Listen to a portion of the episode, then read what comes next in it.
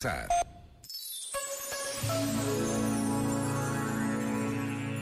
liberdade manifesta-se em nós como um processo de construção de um mundo com o seu próprio espaço de efetivação.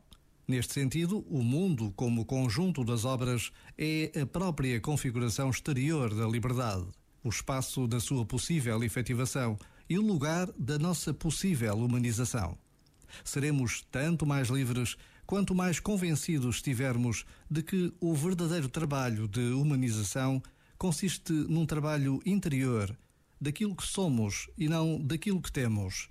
Não se trata de acumular, mas de dar generosamente. Este momento está disponível em podcast no site e na app.